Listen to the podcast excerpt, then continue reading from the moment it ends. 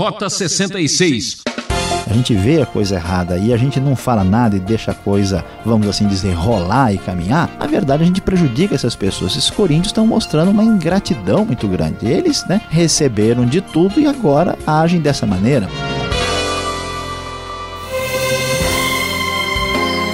A aventura está começando seguindo a trilha Rota 66. Você encontrará respostas e soluções para a sua vida. A série Cartas está apresentando 1 Coríntios e hoje vamos analisar os capítulos 8 e 9. O professor Luiz Saião vai falar sobre abrindo mão dos direitos. Em nossa sociedade competitiva, onde todo mundo pensa em levar vantagem em tudo, será que um comportamento solidário faz sentido? Como respeitar as pessoas sem ofendê-las? Esta será a matéria em estudo. Vamos lá?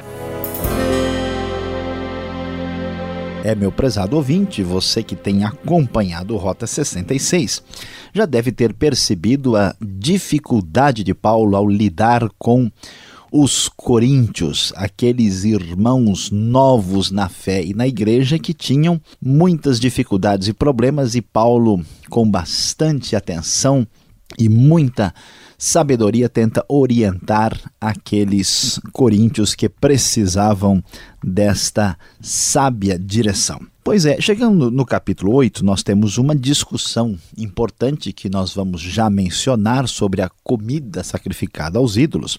E no capítulo 9, a maneira de lidar com os coríntios aparece aqui quando nós vemos que há uma espécie de questionamento da autoridade de Paulo. E como é que ele reage diante dessa situação? Como é que a gente reage quando somos questionados ou maltratados, humilhados? Como é que isso funciona? O texto então nos diz: Paulo começa a dizer: Não sou livre, não sou apóstolo, não vi Jesus, nosso Senhor. Não são vocês resultados do meu trabalho no Senhor?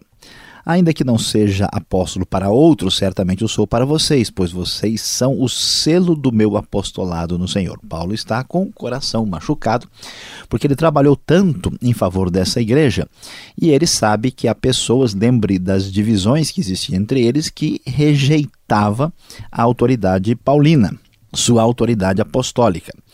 Então ele vai apresentar a sua defesa a, em relação a esse tipo de postura. Então ele vai nos dizer: não temos nós o direito de comer e beber, não temos nós o direito de levar conosco uma esposa crente, como fazem os outros apóstolos. Assim, Paulo começa a, a dizer tudo o que ele poderia a, usar como direito seu na posição que tinha de apóstolo. Ele até pergunta se somente ele e, e Barnabé teriam de trabalhar ah, para poder ser sustentado. E então, argumentando em torno disso, nós vamos ver o seu procedimento com as palavras a partir do verso 7, quando ele diz: Escuta, quem é o soldado que paga o seu próprio salário? Quem é que planta uma vinha e não come do seu fruto? Como é que pode, se eu estive servindo a vocês, por que, que eu não sou digno de um sustento material? E então ele menciona um texto ah, que vem de Deuteronômio 25 que diz: Não amordace o boi enquanto ele estiver debulhando o cereal. Deus não está preocupado exatamente com bois, diz Paulo, mas sim com aqueles que trabalham na sua obra. E diz o texto: se semeamos entre vocês coisas espirituais, seria demais colhermos coisas materiais? Se outros têm direito de ser sustentados por vocês, não o temos nós ainda mais? É interessante que, apesar de toda essa argumentação, Paulo, com o seu foco voltado para a causa mais importante do Evangelho, ele está abrindo mão dos direitos. Diz o texto, mas nós nunca usamos desse direito. Ao contrário, suportamos tudo para não colocar obstáculo algum ao Evangelho de Cristo. Vocês não sabem que aqueles que trabalham no templo alimentam-se das coisas do templo e que os que servem diante do altar participam do que é oferecido no altar? Da mesma forma, o Senhor ordenou àqueles que pregam o Evangelho que vivam do Evangelho. É, prezado ouvinte, é muito interessante observar que aquela comunidade cristã que estava muito influenciada pela carnalidade, pelas divisões, não enxergava a obra de Deus e a sua responsabilidade financeira adequadamente. Mas é muito interessante observar que, apesar disso, Paulo não faz questão de usar e abusar de qualquer um dos seus direitos. Ele age com o foco direcionado corretamente, querendo aí servir a Deus e por isso abrindo mão dos direitos. E ele vai dizer claramente: Mas eu não tenho usado de nenhum desses direitos, não estou escrevendo na esperança de que vocês façam isso por mim. Prefiro morrer a permitir que alguém me prive deste meu orgulho. Contudo, quando prego o evangelho, não posso me orgulhar pois me é me imposta a necessidade de pregar. Ai de mim se não pregar o Evangelho. Porque se prego de livre vontade, tenho recompensa. Contudo, como prego por obrigação, estou simplesmente cumprindo uma incumbência a mim confiada. Qual é, pois, a minha recompensa? Apenas esta, que pregando o Evangelho, eu o apresente gratuitamente, não usando assim dos meus direitos ao pregá-lo. Pois é, pensando nessa questão dos direitos e como lidar com as circunstâncias complicadas, no capítulo 8, um outro assunto é discutido conforme nós anunciamos. A discussão, especialmente pensando em Corinto como cidade grega, onde nós tínhamos uma espécie de praça principal, a famosa ágora né, grega, o lugar que era uma espécie de mercado, né, de onde eram vendidas todas as coisas e que recebia diretamente do templo pagão a carne que era vendida ao povo que havia sido sacrificada em favor de alguma divindade. E a pergunta é como é que a gente lida com isso? Então o capítulo 8 vai falar dessa questão e diz o seguinte, a partir do verso 4. Em relação ao alimento sacrificado aos ídolos, sabemos que o ídolo não significa nada no mundo e que só existe um Deus, pois, mesmo que haja os chamados deuses, quer no céu, quer na terra, como de fato há muitos deuses e muitos senhores, para nós, porém, há um único Deus, o Pai, de quem vem todas as coisas e para quem vivemos, e um só Senhor, Jesus Cristo, por meio de quem vieram todas as coisas e por meio de quem vivemos. Paulo começa desmistificando a ideia de que os ídolos realmente são poderosos. Aquela espécie de raciocínio assim muitas vezes exagerado e extremista, que aqui é, tem demônio, que aqui esse ídolo traz uh, mal olhado, que isso aqui pode prejudicar a minha vida, que isso aqui vai. Paulo diz: olha, os ídolos nada são, nem são deuses de verdade, nós não podemos encarar as coisas dessa maneira. Mas o texto vai adiante, contudo, nem todos têm esse conhecimento. Alguns, ainda habituados com os ídolos, comem esse alimento como se fosse um sacrifício idólatra. E como a consciência deles é fraca, fica contaminada. A comida, porém, não nos torna aceitáveis diante de Deus, não seremos piores se não comermos, nem melhores se comermos. Paulo diz: olha, a preocupação mesmo não é com o ídolo, não é que haja uma espécie de contaminação espiritual que possa prejudicar a nossa vida. O problema sério está na consciência de quem come. Porque no fundo, no fundo, essa comida, se a gente come, se a gente não come, mesmo que tenha sido sacrificada a um ídolo, não vai fazer diferença nenhuma na vida eh, do próprio cristão. Contudo, tenham cuidado, diz o verso 9, para que o exercício da liberdade de vocês não se torne uma pedra de tropeço para os fracos. Pois se alguém que tem a consciência fraca vir você que tem esse conhecimento comer num templo de ídolos, não será induzido a comer do que foi sacrificado a ídolos. A pessoa pode achar que de fato o ídolo é alguma coisa, que aquele sacrifício está eh, sendo encarado da perspectiva religiosa. Assim, esse irmão fraco por quem Cristo morreu é destruído por causa do conhecimento que você tem. Quando você peca contra seus irmãos dessa maneira, ferindo a consciência fraca deles, peca contra Cristo. Portanto, se aquilo que eu como leva o meu irmão a pecar, nunca mais comerei carne para não fazer meu irmão tropeçar. Observe que o argumento de Paulo aqui é bem semelhante ao que encontramos em Romanos capítulo 14. A questão não é o ídolo em si, a questão não é a influência espiritual perigosa dessas coisas, a questão é como isso vai prejudicar de alguma forma o meu irmão na fé. Então, mesmo que eu tenha o direito de fazer o que eu bem entendo, mesmo que aquilo não seja prejudicial para mim, a semelhança do próprio apóstolo Paulo, eu preciso a aprender a abrir mão dos meus direitos. E alguém pode perguntar, mas escuta, professor Saião, ah, como é que funciona isso? Por que é que eu devo agir desta maneira? Nós vamos descobrir com o próprio apóstolo Paulo lá no final do capítulo 9. Paulo tinha um alvo este alvo, sim, não poderia de modo nenhum ser deixado de lado. Ele não poderia errar e falhar. Ele diz: Tornei-me judeu para os judeus a fim de ganhar os judeus. Para os que estão debaixo da lei, tornei-me como se estivesse sujeito à lei, mesmo que ele, na verdade, não estivesse. Para os que estão sem lei, tornei-me como sem lei, a fim de ganhar os que não têm a lei.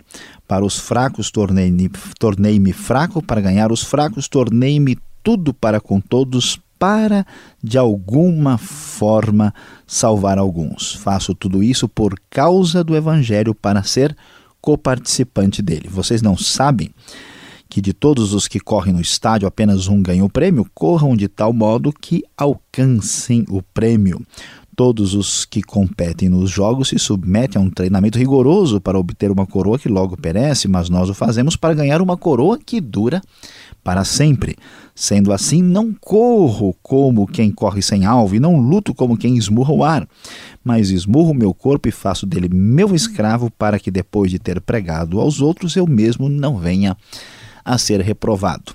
Numa linguagem que lembra os jogos que eh, eram realizados em Corinto, ali na região daquele pequeno istmo, nós vemos Paulo usando essa linguagem figurada para mostrar que ele tinha um alvo, um objetivo muito claro. É, meu querido ouvinte, na propagação do evangelho na expansão do reino de Deus, nas dificuldades com os fracos na fé e entre as pessoas que nos questionam e nos criticam, precisamos aprender com o apóstolo Paulo para que, a semelhança do nosso Senhor Jesus Cristo, venhamos também a abrir mão dos nossos direitos.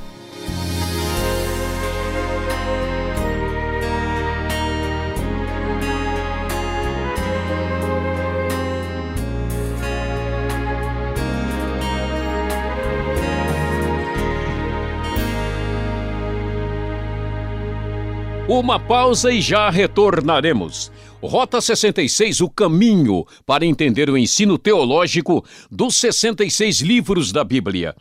Esta é a série Cartas estudando a Epístola de 1 Coríntios, hoje capítulos 8 e 9. Tema deste estudo: Abrindo mão dos direitos. O Rota 66 tem produção e apresentação de Luiz Saião e Alberto Veríssimo. Na locução, Beltrão. Participe escrevendo para Caixa Postal 18.113, CEP 04626-970 São Paulo, capital. Ou correio eletrônico rota 66 arroba transmundial.com.br. E voltamos agora com as perguntas.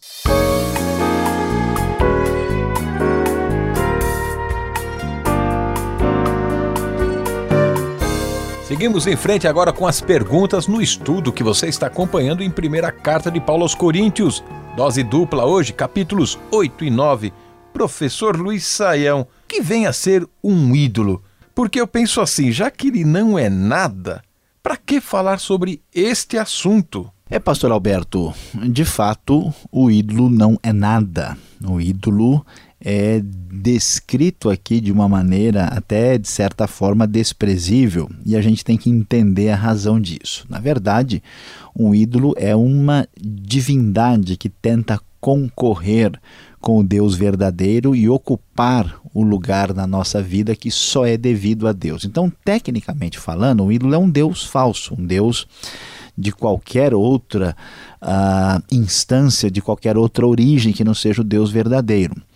Uh, mas Paulo está falando do assunto que, apesar do ídolo não ter existência real nenhuma, não existe nenhum daqueles deuses de fato, o ídolo tem existência sociológica, ele existe para aquela sociedade, ele existe para aquelas pessoas. E é importante destacar que a atitude ah, para com o ídolo pode fazer-se real na nossa vida com outras coisas que não são, vamos assim dizer, ídolos literalmente. Tudo que ocupa o primeiro lugar na nossa vida é comparado a um ídolo. Tudo que toma o lugar de Deus. Agora, quer dizer então que podemos comer qualquer coisa oferecida a uma divindade pagã que não tem problema, pode vir que a gente. Pois é, pastor Alberto, depende como é que isso é feito. Né? Se uma pessoa, por exemplo, tem, tem a intenção de prestar né, culto a uma determinada divindade pagã, se ele está de fato envolvido religiosamente com aquilo, é claro que isso tem problema. Ah, no entanto, nós devemos ter a segurança de que maior é o que está em nós do que aquele que está aí neste mundo sem Deus. Eu não devo ter medo e receio que, se por acaso eu comer alguma coisa e isso tiver uma origem estranha, veio de algum lugar ou foi feito não sei por quem, e isso vai me prejudicar, eu vou ser atingido. Não, isso não funciona com quem de fato conhece a Deus, o Deus verdadeiro, na pessoa de nosso Senhor Jesus Cristo. Se a gente comer ou beber qualquer coisa que tenha sido oferecida a uma determinada divindade, isso não nos afetará. A preocupação é com as consequências disso para outras pessoas, em termos de influência, de testemunho, de exemplo, mas não com a inspiração espiritual negativa em si. Em cima disso, o verso 12 do capítulo 8 aqui de 1 Coríntios diz assim: Quem é este fraco mencionado por Paulo nesse texto aqui? Devemos esconder a verdade para não ofender a pessoa, professor? Olha, pastor Alberto, a questão não é exatamente essa da gente esconder a verdade, a questão de a gente entender ah, o contexto e a situação eh, da qual estão saindo esses coríntios que conheceram o Evangelho. O que, que a gente está descobrindo aqui? Que essas pessoas ainda estão muito atingidas pela sua experiência anterior, pelo seu paganismo, então elas têm aquele receio, né, aquele medo, uh, sem entender o que o poder do evangelho de fato tinha feito, cortando toda a força e poder dos ídolos. A atitude eh, de Paulo é semelhante ao que a gente tem com uma criança, que a gente chega com cuidado. A gente não está escondendo nem mentindo, mas a gente tem um, um tato especial para lidar com aquelas pessoas que ainda não têm condição de digerir informação. Quando a gente conversa com uma criança, a gente não fala tudo a respeito de todas as coisas para a criança, porque ela ainda não pode assimilar. Da mesma forma, o fraco na fé deve ser digno dessa misericórdia e dessa atitude. Agora, o capítulo 9 em diante, depois Paulo vai argumentando, e se de fato Paulo abriu mão de seus direitos, porque ele parece assim estar reclamando do tratamento recebido pelos coríntios.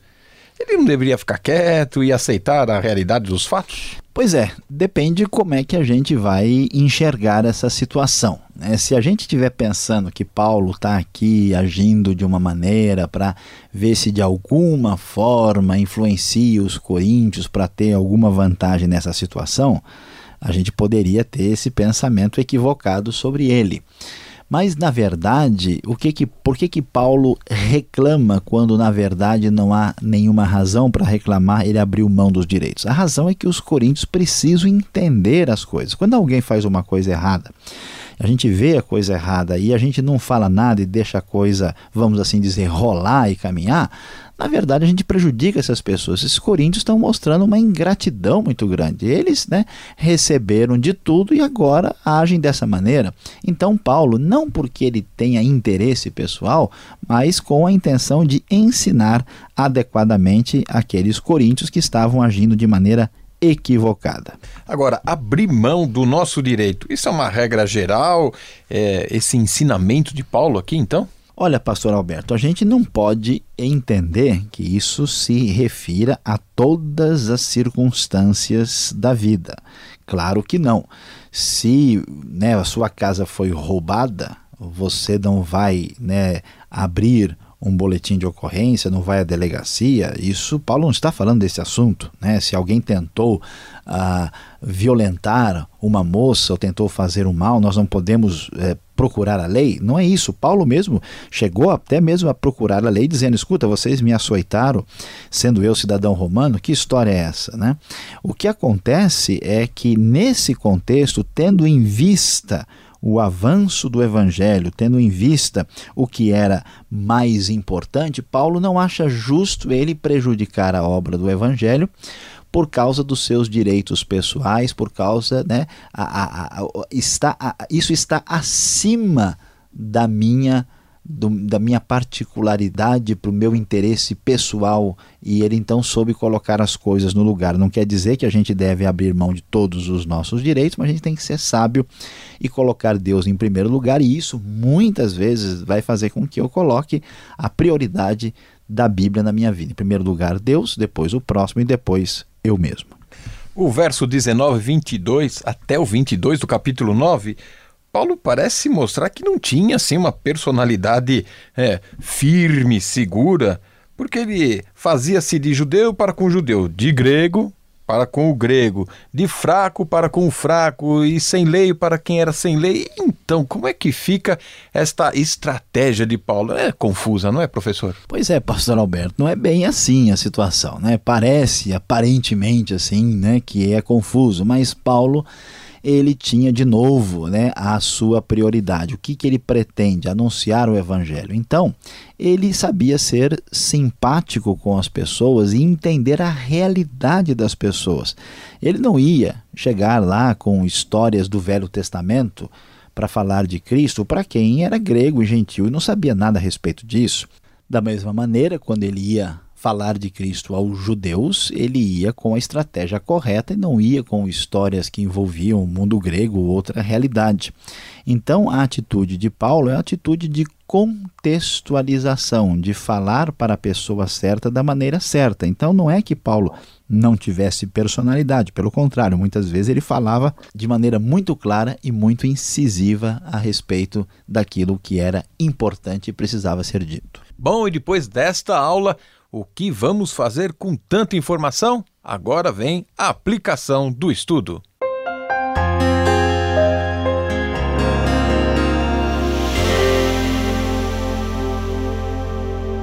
Hoje no Rota 66, você acompanhou conosco 1 Coríntios capítulos 8 e 9. O nosso tema foi abrindo mão dos direitos. Você viu muito bem a orientação de Paulo como lidar com a comida sacrificada aos ídolos, tendo em vista o irmão fraco na fé? Como reagir na hora em que os seus direitos de apóstolo ou de líder são questionados e Paulo é colocado na parede para dar explicações sobre a sua vida, o seu procedimento? Meu querido ouvinte, Paulo tinha como objetivo anunciar o Evangelho, pregar a Cristo e por isso ele soube abrir mão dos seus direitos. A grande verdade é que, diante de um alvo maior como esse, que merece toda prioridade, nossos direitos individuais perderão sua aparente validade.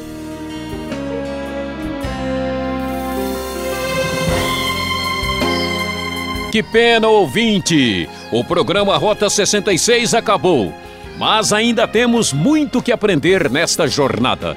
Fique ligado nesta emissora e horário e acesse o site transmundial.com.br. Deus o abençoe e até o próximo programa. Esta é uma realização transmundial e aquele abraço.